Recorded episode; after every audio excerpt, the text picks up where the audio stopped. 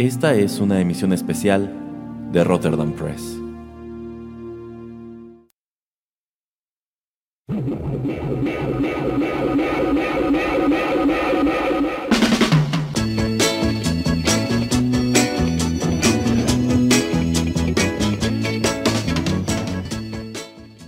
Amigos, ¿qué tal? Qué gusto saludarlos una vez más a través de los micrófonos de Rotterdam Press y darles la bienvenida a otra emisión especial del podcast, en esta ocasión a propósito de Halloween. Yo soy Erasmo y me acompaña aquí en la cabina el señor Juanito Pereira. ¿Cómo le va, señor Pereira? Hola, ¿qué tal? Muy bien.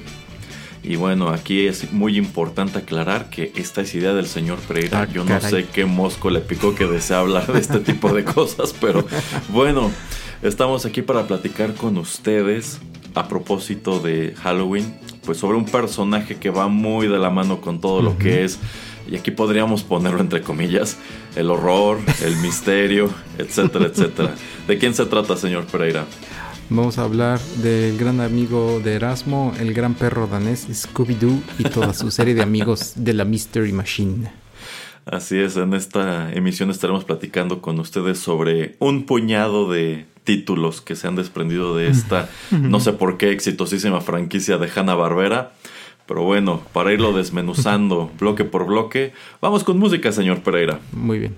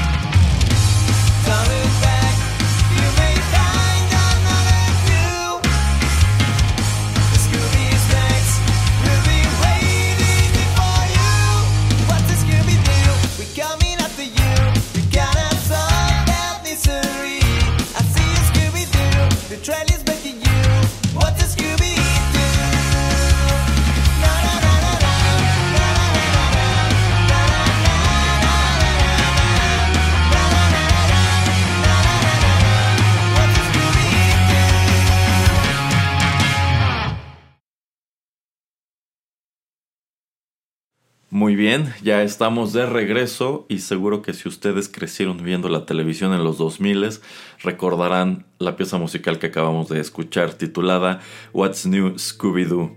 Esta versión corrió a cargo de Jeff Coverlaps, sin embargo, esta es una pieza que originalmente escribe la, la banda Simple Plan para la serie de televisión homónima What's New Scooby-Doo, que se transmitió originalmente en los Estados Unidos entre el año 2002 y el 2006 en Warner Brothers Kids, en Cartoon Network y también en Boomerang.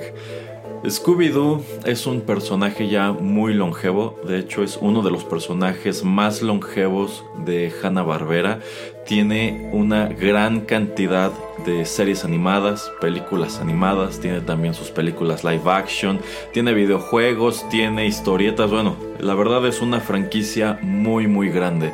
Y debo decirle, señor Pereira, que yo no me explico por qué, porque la verdad yo nunca he sido muy fan de Scooby-Doo, no sé cuál sea su caso. Eh, somos dos.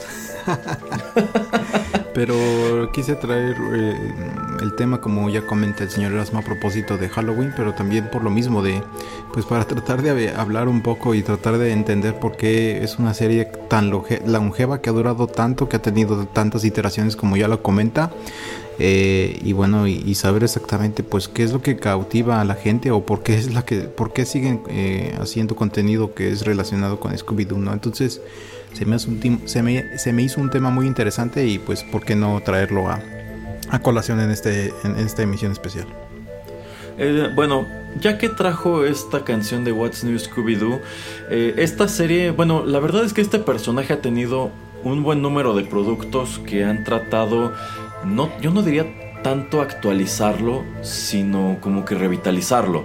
En este caso, por ejemplo, pues este tema de eh, Scooby-Doo Where Are You que solía acompañar pues un montón de sus propiedades animadas, pues deciden desecharlo por completo en favor de esta canción que nos viene de una banda que era muy famosa en ese punto Ujú. realmente. Entonces yo siento que era como mostrarlo a una a otra generación de niños como un producto pues pues cool, pero yo siento que esta es una misión que no siempre ha sido pues exitosa, Em- empezando por el hecho de que pues la verdad a mí nunca me han atraído gran cosa Scooby-Doo y estos personajes que suelen acompañarlo. Eh, Scooby-Doo tiene 52 años en el mercado ya. Y bueno, si lo comparamos con otros personajes que se han desprendido o que se desprendieron en su momento de las animaciones de Hanna Barbera, como el oso Yogi, como el Top Cat, que fue famoso en México, pero en Estados Unidos no, y otros tantos personajes, pues es de los pocos que siguen haciendo. O sea, tiene con- constantemente tiene cosas, o sea, aquí puedes hablar de más de 30 películas, más de 30 series animadas, entonces es muy curioso que nunca, nunca, nunca han quitado el dedo del renglón. Eh, la verdad, a, a mí no, no me llamó mucho la atención esta serie en su momento, yo recuerdo que sí la daban en el canal 5 Así es. en las tardes y tenía pues esta misma canción, bueno, la versión original de la canción con Simple Plan, que dicho sea de paso a este intérprete de YouTube le sale casi idéntica. Eh, pero sencillamente siento que esta es una propiedad que nunca se las ha apañado para atraparme.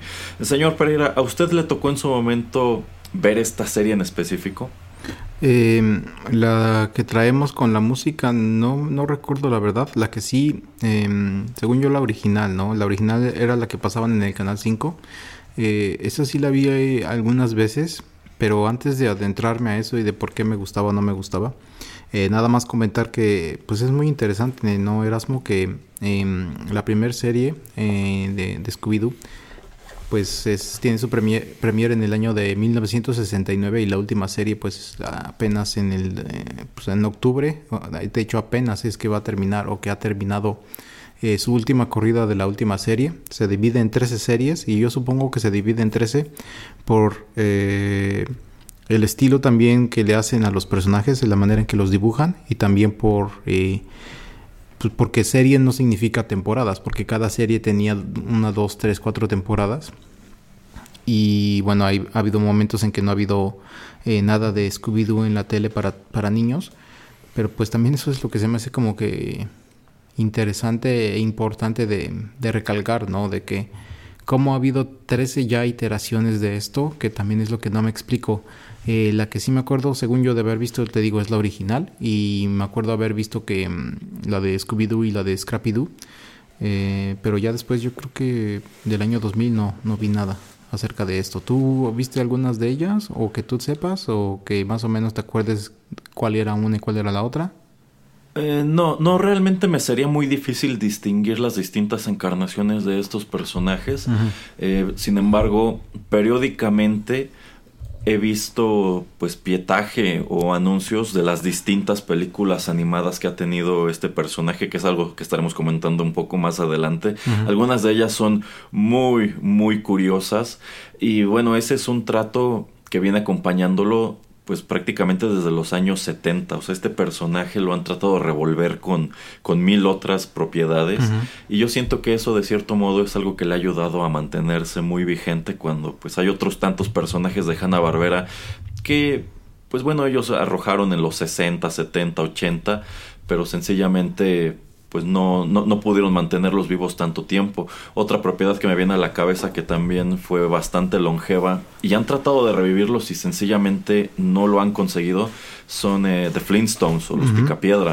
O sea, lo- yo, yo recuerdo que esos personajes cuando nosotros éramos niños finales de los 80, durante los 90, pues también eran algo muy grande y recuerdo que anunciaban con bombo y platillo estas películas animadas como la de La boda de Pebbles, que fue como que uno, como que el gran evento de ese universo de los Picapiedra, o cuando les llegan unos vecinos que son claramente una parodia de los Monsters.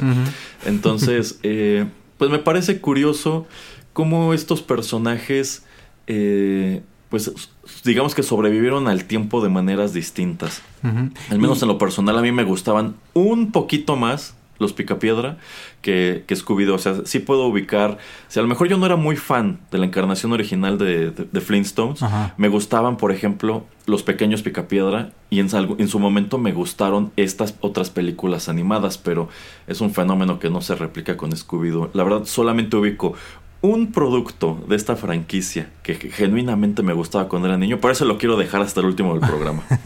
Ok, ok. Eh, bueno, nada más rápidamente para explicar la premisa de cada uno de los episodios, o por lo menos los que yo veía, pues eh, ahí me vas corrigiendo Erasmo, porque la verdad te digo, como también no era súper fan, eh, pues The Mystery Machine es como un grupo, ¿no? Como una compañía, como este grupo de chicos que eh, pues iban de lugar en lugar a veces para bien, a veces para mal, tratando de resolver misterios, tratando de resolver casos de pues fantasmas o monstruos o algo que generalmente estaba espantando en alguna casa, en alguna feria, en algún lugar en específico, en un muelle, etcétera. Que eso es lo que pues le daba como un poco de misterio y lo que estos chicos trataban de eh, hacer pues era de resolver el caso, no tratar como que de exorcizar el lugar, etcétera. Eh, pero yo me acuerdo que de las cosas que nunca me gustaron, nunca me gustaron es que pues al final siempre era alguien, ¿no? O sea, alguien era estaba tratando de espantar a los dueños o alguien que quería comprar o algo por el estilo, así como que quiero que se mantenga ahuyentada la gente o eh, quiero nada más la herencia para mí, etcétera, y al final como que atrapaban a, a la persona y se ha vuelto hasta un mote muy chistoso, ¿no? De, ay, vamos a descubrir quién está detrás de todo esto. Y le quitaban siempre como la máscara cuando atrapaban al monstruo y, ay, es este, el mayordomo, y, ¿no? Y eh, nunca me gustó eso, o sea, no, no me gustaba nada, para nada la primicia. Y otra cosa de las que no me gustaban es que, sobre todo Shaggy, se me hacía demasiado, eh, no sé, Tonto, irritante. y patético. Porque cómo es que puedes estar con este grupo de, de chicos, ir de lugar en lugar y siempre ser tan espantadizo, ¿no? Y yo siento como que eh, eso se lo transmitía. Yo también, Scooby-Doo era alguien que era espantadizo, pero yo siento que el que era más era este Shaggy. Y obviamente siempre los ponían ellos dos juntos y eso también como que me irritaba, ¿no? O sea, como que todos los episodios eran lo mismo y que pues no eran unos personajes valientes o que en algún momento trataban de eh, pues cambiar la manera en que ellos se comportaban, así como que de una manera muy tonta o muy goofy era que resolvían los casos o que ellos participaban en la o ayudaban para pues poder detener a, a- al entre comillas monstruo de la semana. Y eso para mí no, no es lo que funcionó para mí, por lo menos en lo que eran las series de televisión. No sé a ti qué te gustaba o qué no te gustaba. Yo sé que casi no la veías, pero yo tampoco, pero digamos aparte de, eh, bueno, basado en eso, ¿qué pensabas acerca de esta propiedad y de su primicia? Eh, bueno, yo creo que lo primero es puntualizar que en sí este grupito de adolescentes detectives en sí se llaman Mystery Inc. Ah. La Mystery Machine Es esta, es esta combi Así que, es, que sí. manejan, eh, que bueno, es un elemento muy de esa época, muy de los años 60, principios de los 70. eh, Así como lo son pues las indumentarias que visten, que es algo que a mí nunca me ha gustado. Eh, la verdad, el aspecto de los personajes es algo que los hace ver eternamente viejos, como algo que está estancado en el tiempo y en, algunos casos ya está muy fuera de lugar. Yo no sé por qué, si esto sigue siendo popular entre algún segmento, o Hanna Barbera o Cartoon Network están tan necios con seguir lanzando productos, ¿por qué no pueden actualizarlos un poco, aunque sea la manera en que se visten? Y debo coincidir en cuanto a que a mí jamás me gustó el personaje de Shaggy. Lo peor del asunto es que tú entiendes que los personajes principales de estas historias son Shaggy y Scooby. Y a Scooby lo puedo tolerar un poco porque pues, a fin de cuentas es un perro, ¿no? Pero en el caso de Shaggy efectivamente es un personaje que no tiene ningún tipo de crecimiento, es un tipo muy patético, es un tipo muy cobarde. Cuando yo siento que sería más interesante que se que centraran las historias en, en Fred o incluso en Velma, ¿no? Porque Daphne también me ha parecido siempre un personaje muy inútil. Este, entonces como que dices, bueno, pues se supone que el líder de este grupo es Fred, pero casi nunca hace nada, ¿no? Y se supone que la inteligente y la que pues por lo regular es la que idea los planes que les ayudan a desenmascarar estos fraudes, porque lo- a lo que se dedican ellos es eso Ujú.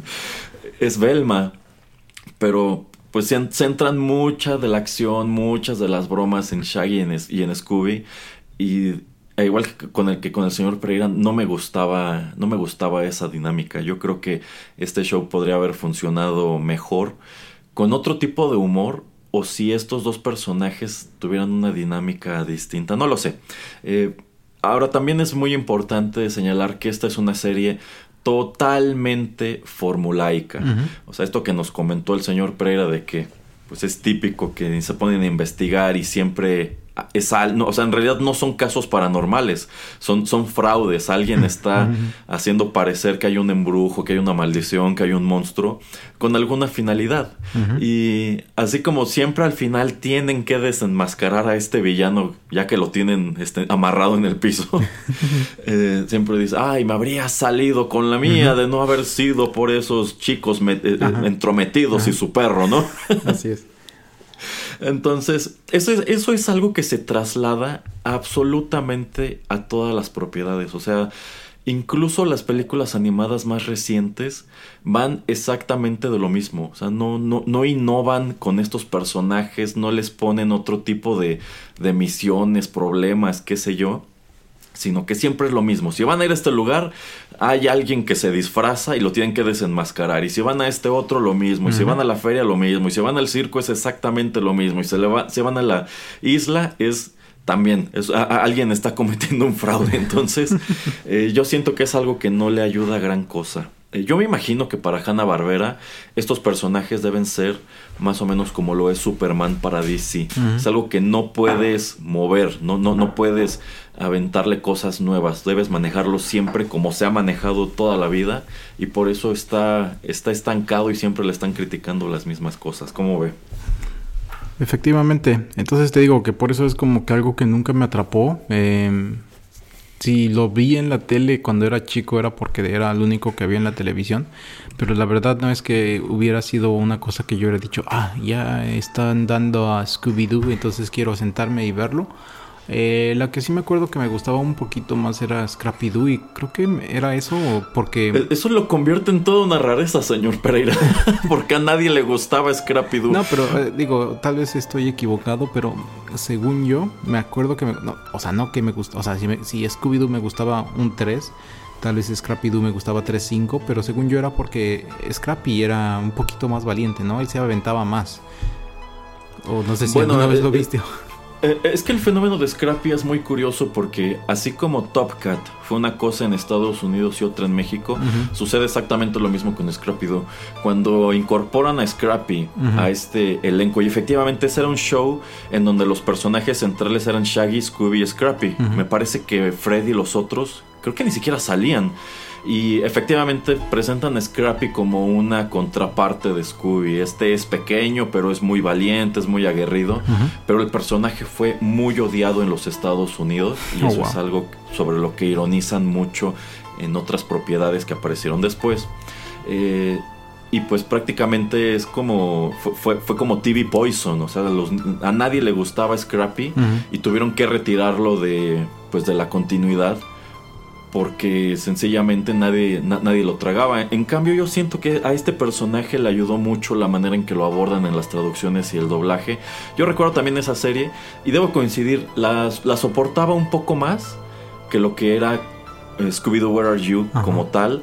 Y también recuerdo que algunas de las mejores películas animadas que, tuvo esto, que tuvieron estos personajes en los 90 eran esas en donde salía Scrappy. En sí a mí no me toca enterarme de que el personaje era muy odiado hasta más adelante cuando aparece la primera película live action y allí deciden manejar a Scrappy de una manera totalmente distinta y también por ahí hay otros cómics en donde le dan un giro pues muy radical y es cuando asomo al hecho de que pues aquí decías, ah, pues, Scrappy, ¿no? Está padre, este sí es valiente, pero en Estados Unidos pues nadie lo tragó.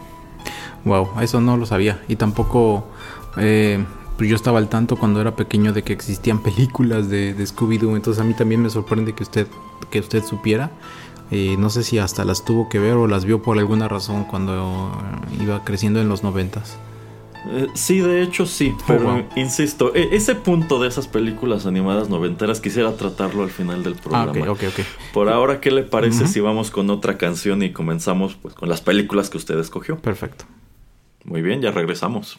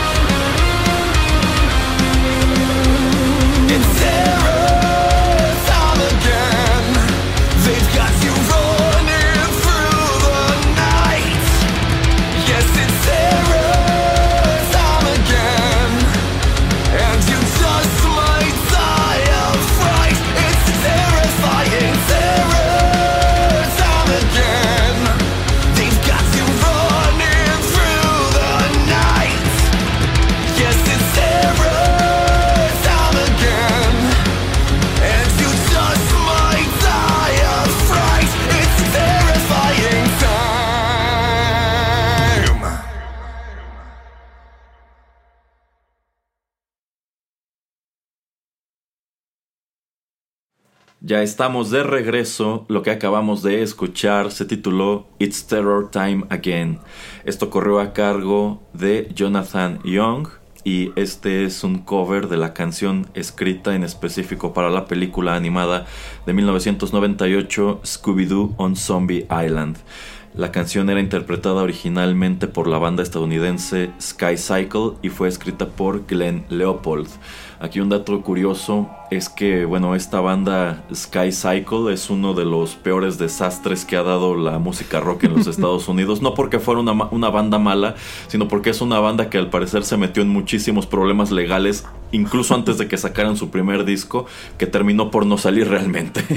Oh, wow. Y Glenn Leopold es un, en realidad no es un compositor, es un escritor de televisión quien ha trabajado o trabajó durante muchísimo tiempo para Hanna Barbera en productos como Scooby-Doo y bueno, otros tantos.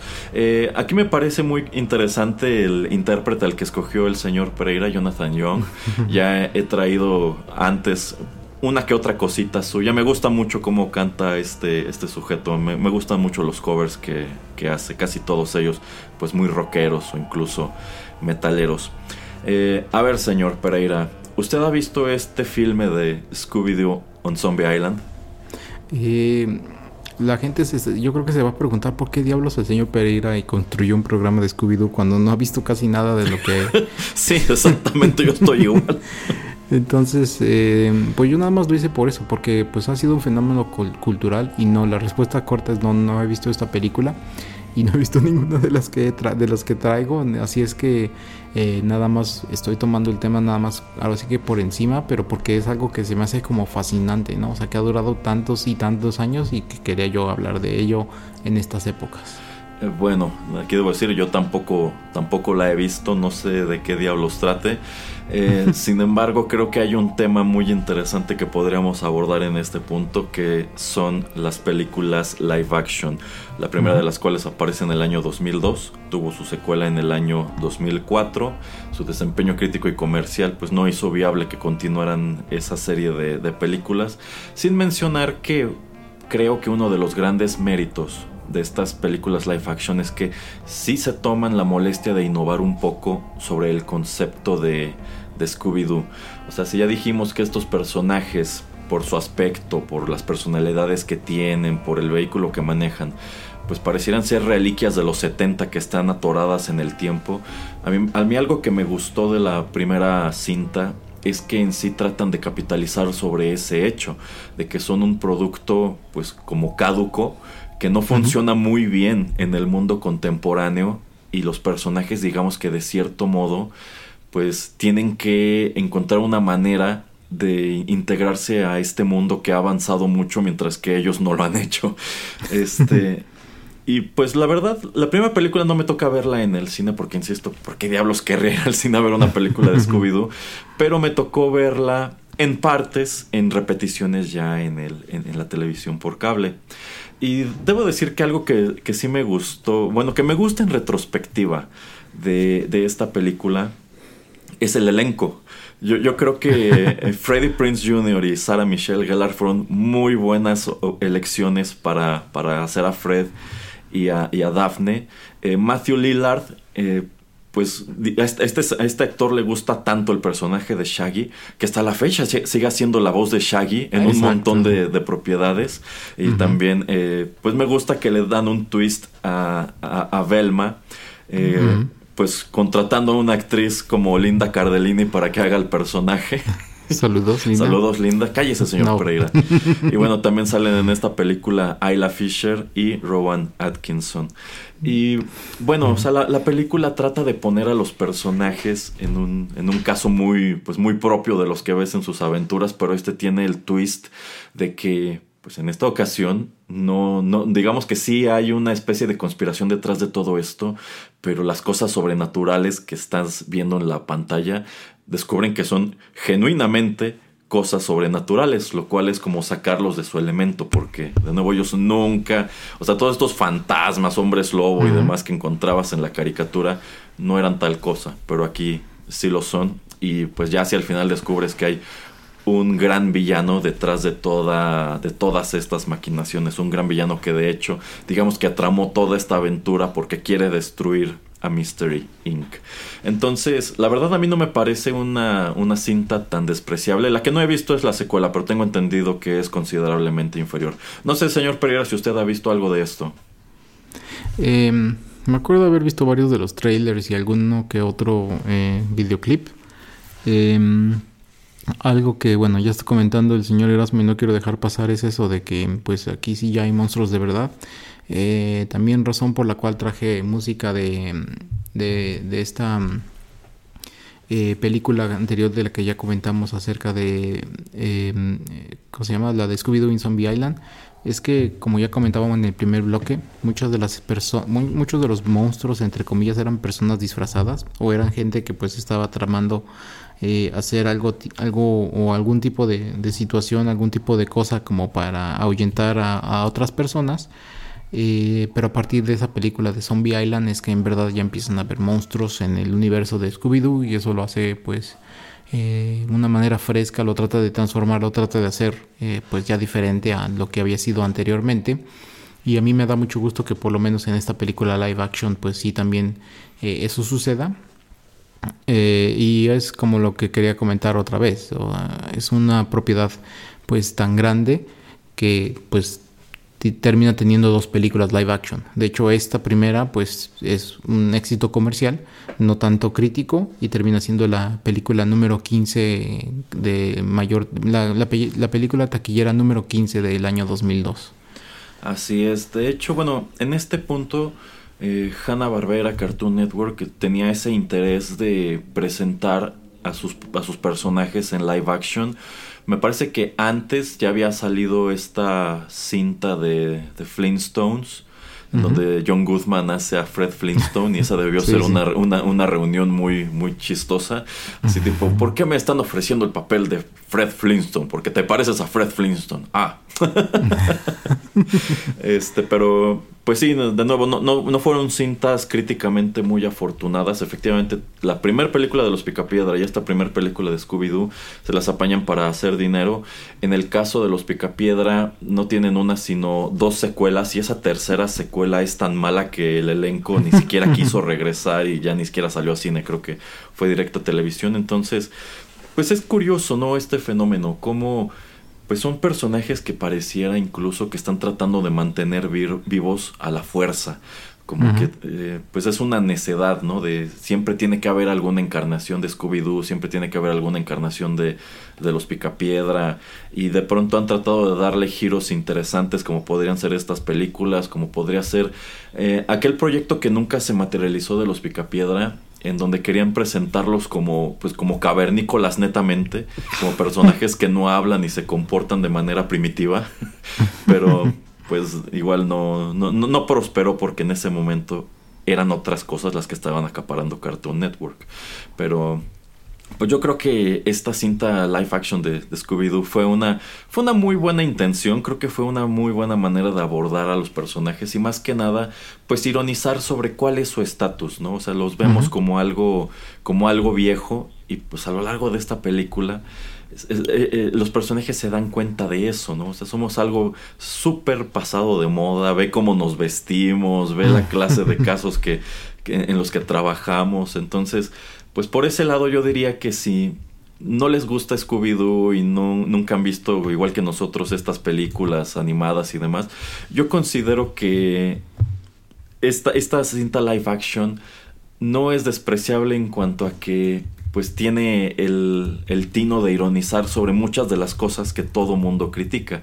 Entonces yo siento que una manera de pues traer a estos personajes otra vez a live action, incluso abordar abordarlos de una manera muy meta en otras cintas animadas sería esta, como una como una gran sátira, o sea, estos personajes son un chiste, son una parodia de sí mismos ya, entonces eh, pues tratarlos como tal, ¿no?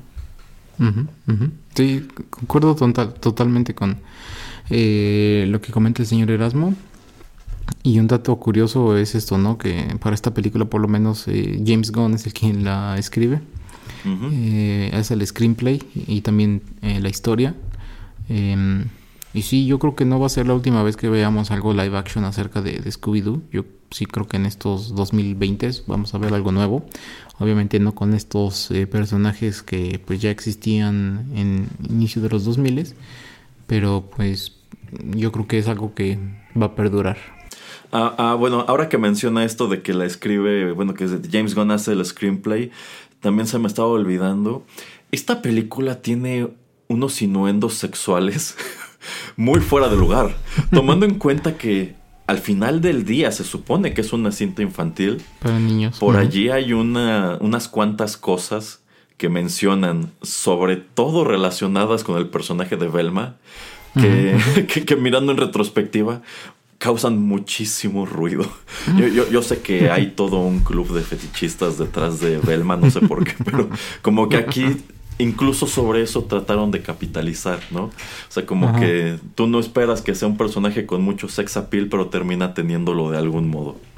En fin. Lo- nada más lo último Ajá. que iba a decir es Ajá. eso de que Erasmo, Erasmo comentaba que pues son personajes estos y también pues obviamente los de la caricatura con vestimentas muy old fashion y todo y que pues a la gente tal vez no les gusta tanto pero pues em, yo creo que se le olvida también al señor Erasmo decir de que eh, o más bien em, le iba a comentar al señor Erasmo que pues, yo creo que él no ve tantos cosplays o algo por el estilo porque mucha gente usa ropa muy atrevida, ¿no? Con, inspirada en, en ellos. No, no, señor Pereira, yo no ando indagando No, en, esos todo, sitios no. de cosplayers y chicas que venden fotos de pies en el internet, a diferencia de usted. Uy, sí. Vamos con otra canción. Are you ready to rock? Yes! Well, I need a minute.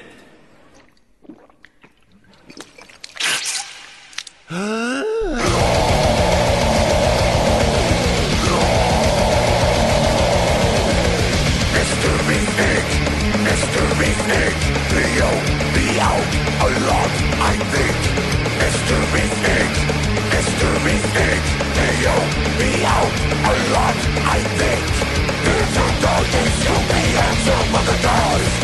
I sit give us all, but I forgot to Lord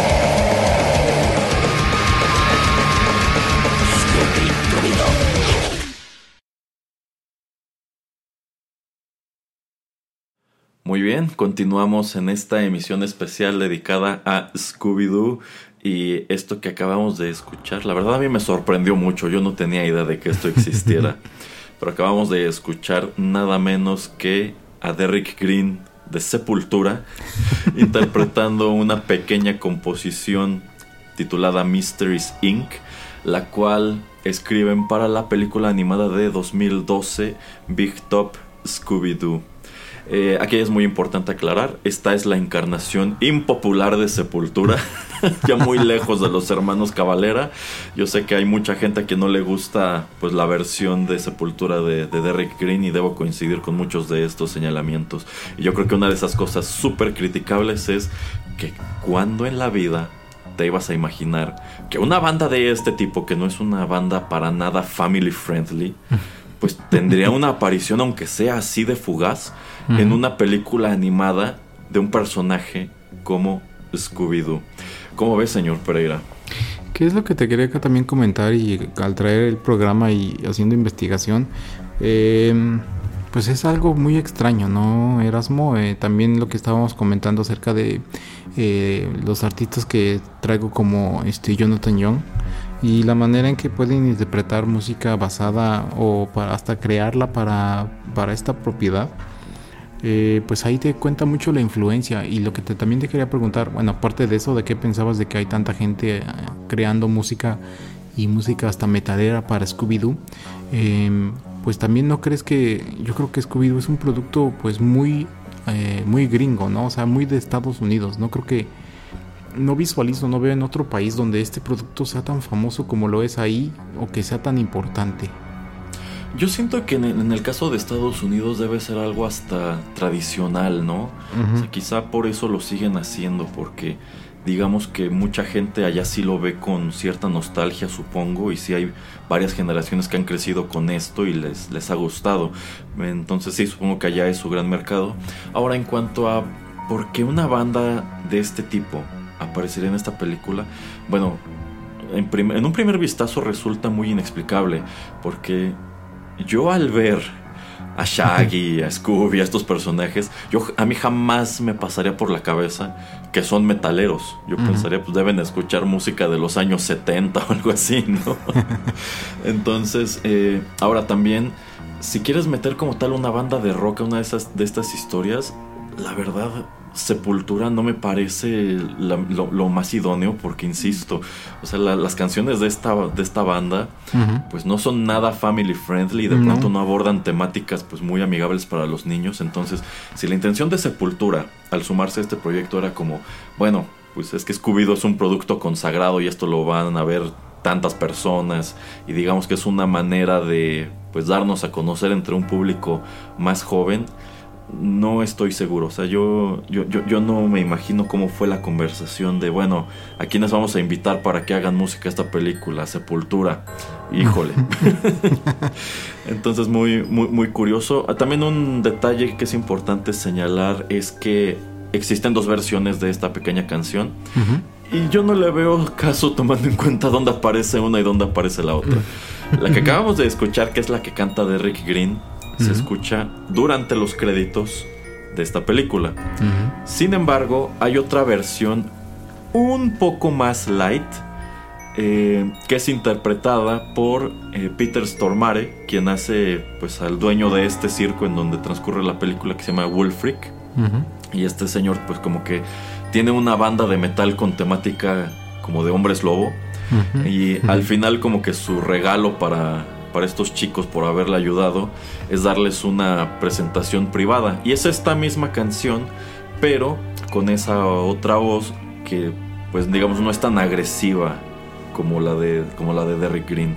Eh, pero tomando en cuenta que esa versión se escucha al final, pues prácticamente unos segundos antes de los créditos.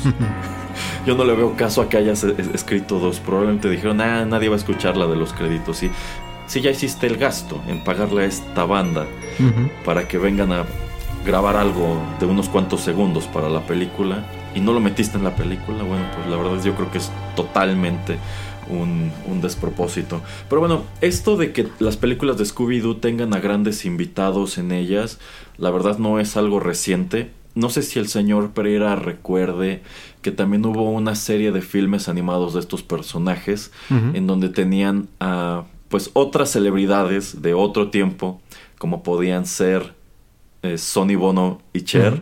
Sí, como sí, podían sí. ser Laurel y Hardy, el gordo y el flaco, como podía ser el Batman animado de Adam West Así es. y bueno, otros tantos personajes o celebridades de, de ese tipo. Sí, exactamente. Y más, bueno, más reciente, entre comillas, o hablando de la propiedad en 2014, eh, la WWE, de la cual el señor Erasmo es súper fan, siempre Uy, va, sí. siempre va a un eh, espectáculo de SmackDown allá en Estados Unidos al año. Digo, ahora por lo del virus no ha ido. Eh, y sobre todo hace unos 5 años se iba porque su amigo John Cena era así como top.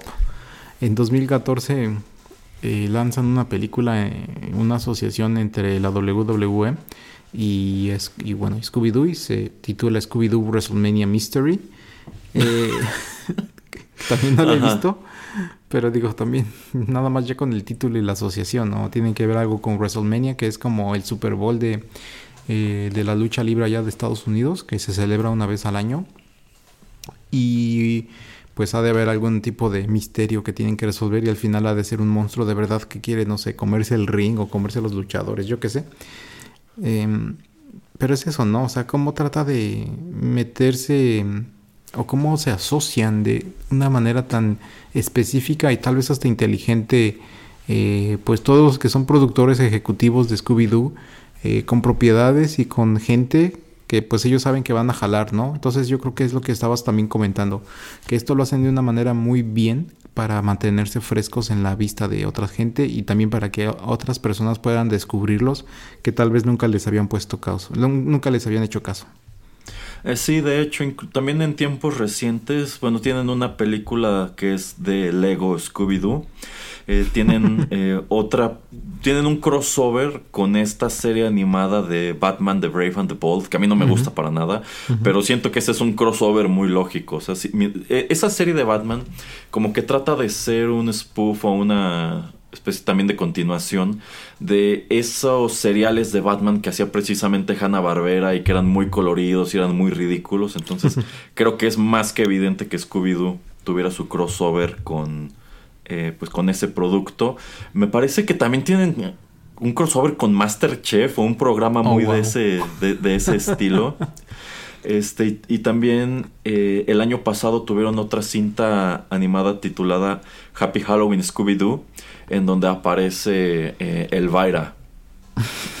Ok. Y este año, no sé si ya se estrenó, también va a tener su crossover con Coraje el perro cobarde. Y ese sí se me antoja verlo. Oh, mm, qué interesante. Pero eso que te digo, ¿no? Es, es- es eso también, pero es que también son propiedades muy de Estados Unidos. Ok, tal vez Batman sí es conocido más internacionalmente. Eh, pero pues es una rareza, ¿no? Que pues siguen haciendo los productos. Obviamente deben ser redituables, deben de dejar muy buen dinero. Eh, pero no me contestaste la pregunta acerca de la música. ¿Por qué crees que mucha gente se inclina a hacer temas metaleros acerca de este tipo de propiedad? Eh, quizá, eh, insisto, estos son personajes que no actualizan, pero revitalizan. Entonces, por un lado tienes a la banda que quizá dice, bueno, para mí es un publicity stunt, ¿no? A- por- para Simple. Plan, hacer el tema de entrada de esta caricatura de Scooby-Doo para Sepultura, pues aparece, hacer una aparición fugaz con una canción en esta, en esta película. Para, para WWE, aparecer aquí también con, con Scooby-Doo. Entonces, por ese lado, yo creo que para ellos es publicity stunt. Para las- la empresa que produce todo esto, pues supongo que es una manera de hacerlos ver como personajes cool. Insisto, para a mí lo que me causa es ruido, porque de nuevo yo no veo estos personajes y pienso, claro que les gusta Sepultura y claro que les gustan bandas de ese tipo, ¿no? E incluso al final que aparecen haciendo hasta como headbanging, digo, no, no funciona para mí. No, para nadie, digo. Este, pero yo creo que la intención es netamente esa. Necesitamos hacer ver a estos personajes cool eh, por las cosas que escuchan, por, los, ah, por las amistades que tienen, por los lugares que frecuentan, en vista de que nadie se va a identificar con ellos, ningún niño se va a identificar con ellos por la manera en que se visten. O sea, yo, yo no veo qué problema hubiera en cuanto a que, bueno, ya sabes, el atuendo típico de Shaggy es su camiseta verde y este pantalón café acampanado con unos zapatos, pues este, como, como de casquillo, ¿no? ¿Qué problema habría si le pusiéramos a Shaggy una playera sin cuello B, por el amor de Dios? Este, a lo mejor incluso con un logotipo, o sea, una playera más contemporánea, con unos jeans o unos chinos Sí. y unos tenis Converse. No pasa Yo creo nada. que esa sería una muy buena manera de actualizar al personaje y hacerlo un poco más relatable, ¿no? De hecho. Sí. O por ejemplo, quítale a Fred esta, este suéter blanco y este paliacate. O sea, eh, eh, ese look es, es algo muy, muy, muy, muy, muy pasado de moda. ¿Por qué no le pones otra cosa? ¿Por qué no le pones otra cosa, Abelma? ¿Por qué estas calcetas rojas que le llegan casi hasta la rodilla? Con esos zapatos como de monja. Entonces, este. Yo creo que si tu intención con todos, todos estos stunts es hacerlos cool, ¿por qué no los haces cool?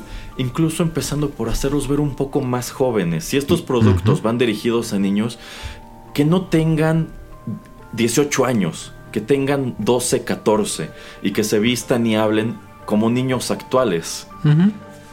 Yo, yo creo que esa sería una mejor idea que pues, meter a Sepultura en una película de estas.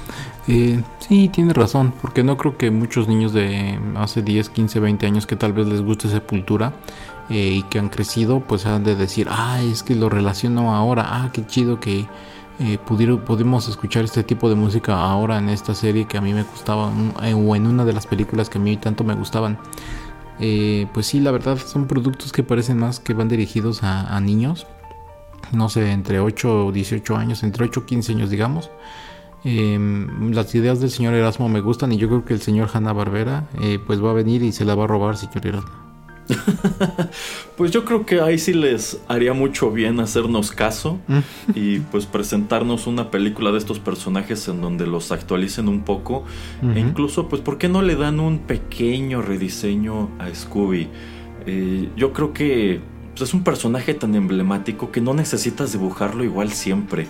Eh, por ejemplo, tuvieron, creo que el año pasado, hace dos años, esta película de CGI titulada Scoob Ujú. que era una muy buena intención como de darles una historia de origen, pero resulta que toda esa cuestión de la historia de origen se pierde en los primeros cinco minutos y después se convierte en un episodio totalmente genérico Ujú. de Scooby-Doo. Nada más por allí tratan de apretujar a otros personajes de Hanna-Barbera ya totalmente olvidados y dices, bueno, ¿cuál era, ¿cuál era la intención final de esto? ¿no? Yo creo que cuando original pudo haber sido una historia de cómo se conocen todos estos niños y empiezan a ser amigos y demás, pues lo, lo- lo desperdiciaste por completo. Así es. Pero bueno, vamos con otra canción, señor Pereira, y yo creo que aquí se pondrán interesantes las cosas. Muy bien. Oh no, don't tug my ascot.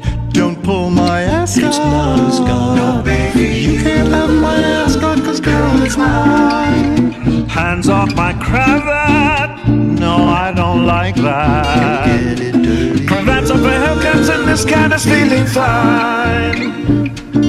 We'll go out to a bistro and chat over creme brulee. Careful with that spoon though, a drip could ruin my whole day. And my ascot, silk patterned ascot. Ascot for Hellcats, and this one is just divine.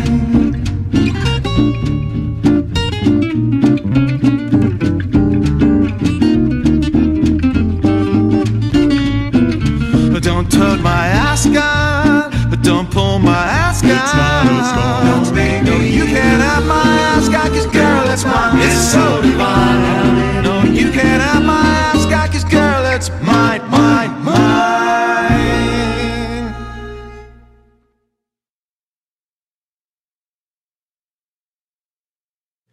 Y bueno, ya estamos en el último bloque de esta emisión especial que nos hizo el señor Pereira a propósito de Scooby-Doo. Y esto que acabamos de escuchar se tituló Don't Touch My Ascot. Esto corrió a cargo de Kiss. y lo escribieron en específico para la cinta de 2015 Scooby-Doo and Kiss Rock and Roll Mystery. Esta es una de dos películas en donde Kiss aparece al lado de Scooby-Doo, pero bueno, en esta ellos como tal sí son una parte integral, son parte central de esta historia. Y bueno, eh, este tema musical en definitiva no suena, no suena mucho de Kiss, esto suena más como si fuera un conjunto como de Barbershop Quartet, no lo sé. Así es. Pero, pero son sus voces. Ah, también es muy importante eh, aclarar, esta es la encarnación actual de, de Kiss. Estos son eh, Paul Stanley, Gene Simmons, Tommy Thayer y Eric Singer. Eh, y bueno, cada quien canta una, un- una pequeña parte de, de este tema. Y señor Pereira, ¿usted ha visto esta película de Scooby-Doo con Kiss? No, pero em, lo que hace Kiss es elegir seis de sus canciones para tenerlas aquí. Y de hecho me puse a ver los videos de por lo menos cuatro de las canciones. Eh, sí, efectivamente hay un puñado de temas que, que utilizan en esta cinta animada. Eh, habría sido muy interesante que los regrabaran. Pero bueno, en sí son las versiones originales. Por ahí hay un par de ellas en donde, bueno, en el caso de Love Gun, quitan la letra, nada más utilizan la, la pista instrumental, por obvias razones, Ah, exacto. y cambian un poquito la letra del coro de I Was Made for Loving You, como para quitarle más que nada pues ese innuendo sexual, en vista de que esta es una película para niños, pero tomando en cuenta que es una película para niños, ¿por qué diablos te acercas a Sepultura? ¿Por qué diablos te acercas a Kiss? Yo sabía de la existencia de esta película, pero pues, nunca la he visto, y la verdad, lo único que conocía sobre ella es este momento más bien infame. Cuando tocan I Was Made for Loving You Ajá. y se transportan como a otra dimensión en esta especie de nave espacial con forma de guitarra, guitarra. eléctrica y abren un portal en la rueda de la fortuna. Y van persiguiendo una especie de como bruja que se parece a Galactus y Ajá, los de ajá. Kiss tienen poderes y sacan Ah, sí. rayos de sus guitarras y Paul Stanley tiene un como rayo láser de estrellas que le sale de- del ojo. Bueno, es la cosa más sui generis del mundo, pero al mismo tiempo es algo muy de Kiss. O sea, si ustedes en algún momento asomaron a esos cómics que hacía Jack Kirby de Kiss en Marvel, es algo muy, muy de, ese, de esos títulos.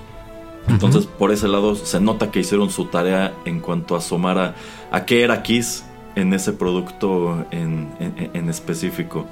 Eh, y me gusta mucho también el chiste de dónde sale esta canción. Porque, bueno, se supone que estos chicos de Mystery Inc. van no precisamente a un concierto de Kiss, sino a la feria de Kiss. O sea, es un Así parque es. temático que va 100% de ellos. Pero pues al parecer ya no va nadie. y van muy emocionados, todos menos Fred, porque pues Fred no entiende que, que les puede gustar de Kiss, ¿no? Entonces él les dice que a él le gusta más un conjunto que se llama The Ascot 5 y mete un, un CD al reproductor de la Mystery Machine, que por cierto parece ser una combi, tiene un sistema de audio muy moderno. Este y empieza a sonar esta, esta canción como para darte a entender que pues Fred, pues Fred es Fred, ¿no? O sea, como que a los demás sí les gusta Kiss, pero él, él, él es un poquito más recatado, supongo. este. Y todos van pintados con la cara de, de- de personajes de Kiss, excepto Fred. Exacto, de hecho, este, bueno, eh, Daphne va eh, caracterizada como, como Paul Stanley. Me parece que Scooby. No, Scooby no me acuerdo como quién va. No me acuerdo si va como el Spaceman o como. o como este. o como Gene Simmons. Creo que va como Gene Simmons. O ese Shaggy. Bueno, el chiste es que sí van caracterizados y van muy emocionados porque van a conocer a Kiss. Eh, pero me gusta que todo el tiempo que tú ves a Kiss hacen unas cosas súper, súper, súper ridículas. Señor Pereira, no sé si a usted le tocó ver este clip del costume change. No, no lo vi. Bueno, algo que siempre ha caracterizado a Kiss, pues es su imagen, ¿no? O sea, cómo salen caracterizados al escenario y uno es el Starchild, el otro es el demonio, bla, bla, bla, bla. Cada uno tiene su propia persona. Y también me gusta mucho que aquí rescatan como tal que cada uno solía tener su color en esa era antes de que se separaran por primera vez, cuando, cada, cuando sacan sus discos como solista cada uno de ellos, como que ahí dicen, bueno, además de, de tener un personaje, cada uno tiene un color muy específico, esta película incluso respeta eso, entonces, insisto, y sí, sí hicieron su tarea, pero hay una parte en donde, este, pu- pues como que ellos piensan que Kiss es una banda de rock y ya. Eh, y empiezan a investigar esta cuestión de que al parecer hay un hay una bruja que es la que ha ahuyentado al público de esta feria de Kiss y Scooby y Shaggy tienen un encuentro con, con esta bruja en un en una atracción tipo las tazas locas y llegan los Kiss de la nada a salvarlos. Y es cuando empiezan a hacer gala de todos estos poderes. Pero los únicos que lo ven son Shaggy y Scooby. Y cuando llegan los demás, eh, pues no, no, no, no les creen que fueron salvados por Kiss. Y Fred pregunta, es que ¿qué tiene de especial Kiss? Eh, y Velma le dice algo así como, no te preocupes, Fred, mira, al final del día son personas ordinarias que se quitan y se ponen los pantalones igual que todos los demás. Y en ese momento, eh, Paul Stanley, eh, por cierto, sí son sus voces, o sea, ellos sí, sí Sí, dieron sí, voces a ellos. personajes en la película. Paul Stanley como que dice, Kiss Costume costume Change. Y todos saltan al escenario en unas poses muy como de las fuerzas Ginyu en Dragon Ball Z. Y bueno, tienen este, estos atuendos negros, pero esos atuendos han ido cambiando mucho a lo largo de la historia de la banda. Entonces como que para no mostrarlos durante toda la película con un solo outfit, aquí les dan un cambio. Pero bueno, se reúnen en, en el escenario y sale un como destello y cada uno tiene una transformación muy de Sailor Moon. en donde pues este les aparecen otros accesorios, ¿no? Y, y- y demás. Pero lo que más me gusta es que cada, cu- cuando termina esta transformación, cada uno pues se presenta, ¿no? Porque insisto, cada uno es un personaje. Pero no lo hacen en inglés, lo hacen en japonés. Y hasta aparecen kanjis como tal. O sea, cuando, cuando Gene Simmons termina su transformación, no dice Demon, dice Akuma. Y también este Paul Stanley, Starchild. Y dices, wow, wow. Entonces, eh, está, está increíble por todas las razones equivocadas. Y algo que nada más. Qué, buena, qué buena, nada más ya por eso voy a tener que verla toda. ¿Qué Eh, cree? También a mí me dieron ganas de verla. O sea, se ve que es lo más ridículo del mundo por, por este tipo de escenas. Y lo que comentas nada más antes de que se me olvide, eh, que existía mm, una, una serie de cómics de Kiss eh, que Jack, Jack Kirby dibujaba en los ochentas. De hecho, esta película fue inspirada en los bocetos y en la manera en que Jack Kirby dibujaba ese cómic para realizarlo. Entonces, por eso como que se ve mucho la similitud.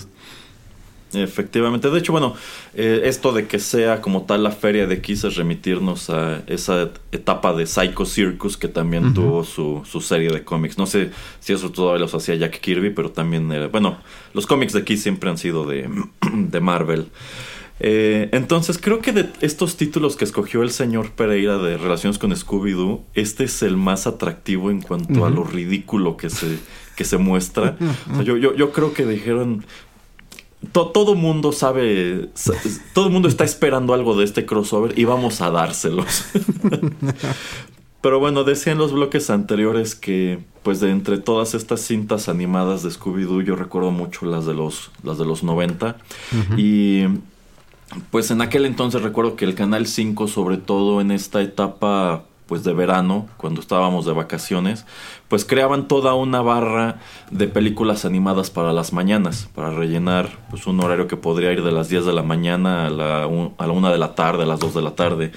Y no era, no era raro que allí te encontraras películas de anime y que también te encontraras pues otras películas como, como, estas, como estas de Scooby-Doo o películas de, de Hanna-Barbera.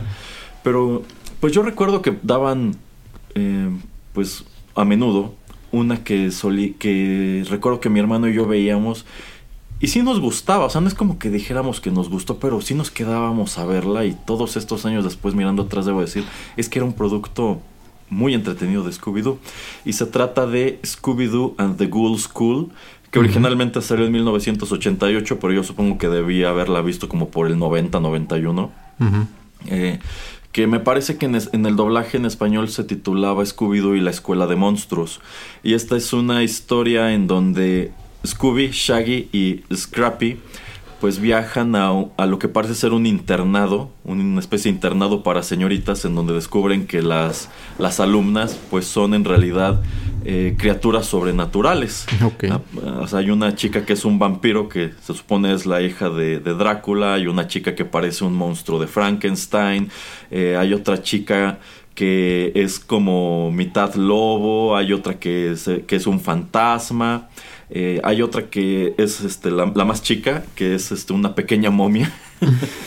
y bueno, eh, aquí lo, eh, lo- la historia va de que al parecer hay una hay una especie de bruja que tiene un compinche que es como una papa, este, que quiere pues apoderarse de esta escuela y de estos monstruos en específico. Me parece que porque quiere extorsionar a sus papás o algo así. No, no me acuerdo.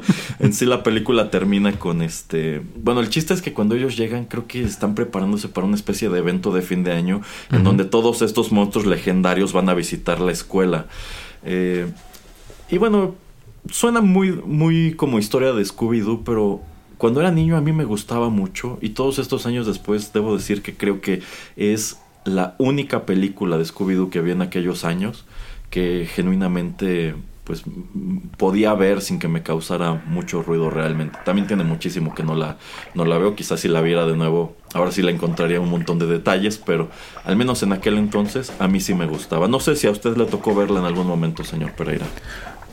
Mm, Ahora que lo estás describiendo probablemente sí, porque es lo que te digo, como que nunca me encantó nada relacionado con estos personajes, eh, pero si la daban en el 5 pues, probablemente sí la veía, porque pues obviamente cuando íbamos creciendo había muy poca eh, tele que podemos ver en, el día, eh, si era época de vacaciones pues hasta menos, entonces, pues seguramente sí me la topé, me suena un poquito familiar, pero yo creo que si la vi fue hace muchos, muchos ayeres. Eh, voy a tratar de investigar a ver si también la encuentro y pues por lo menos ya creé en mí mismo a través de hacer este programa eh, interés de ver un par de propiedades de Scooby-Doo. Insisto, e- esta de Kiss a mí sí me quedaron ganas de, de- de verla completa. A ver qué otras cosas ridículas no, no, no tienen en, en YouTube. Y de nuevo también me gustaría mucho ver este otro crossover con Coraje, el perro cobarde, que yo creo que es de lo mejor que ha tenido Cartoon Network en su historia. Bueno, ¿algún último comentario o reflexión sobre Scooby-Doo, señor Pereira? Pues no, ojalá que la gente nos comparta sus comentarios acerca de si les gustaba o no les gustaba Scooby-Doo. Eh, y bueno, pues se prestaba más, como yo comentaba, para algo de tipo Halloween. La verdad no es eh, un tema que yo pues eh, considera algo así súper urgente de traer, pero yo dije, ah, pues es que pues ha estado tanto tiempo y por tantas generaciones eh, pues que hemos visto en la televisión, ¿no? Entonces interesante y pues hasta ahí no puedo decir más acerca del tema.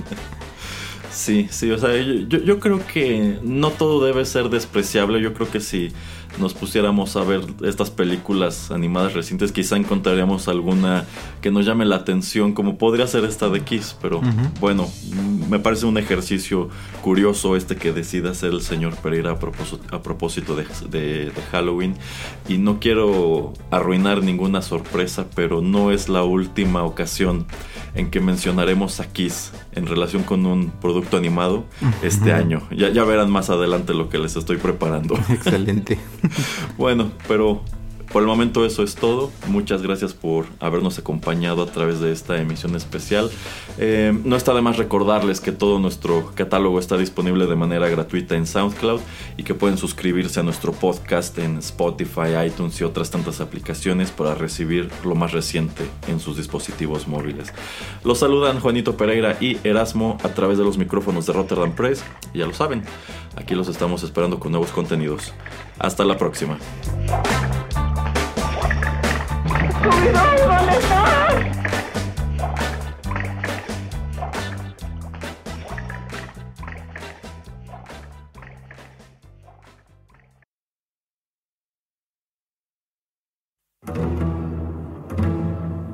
Estás escuchando Rotterdam Press. Radio como hecha en casa.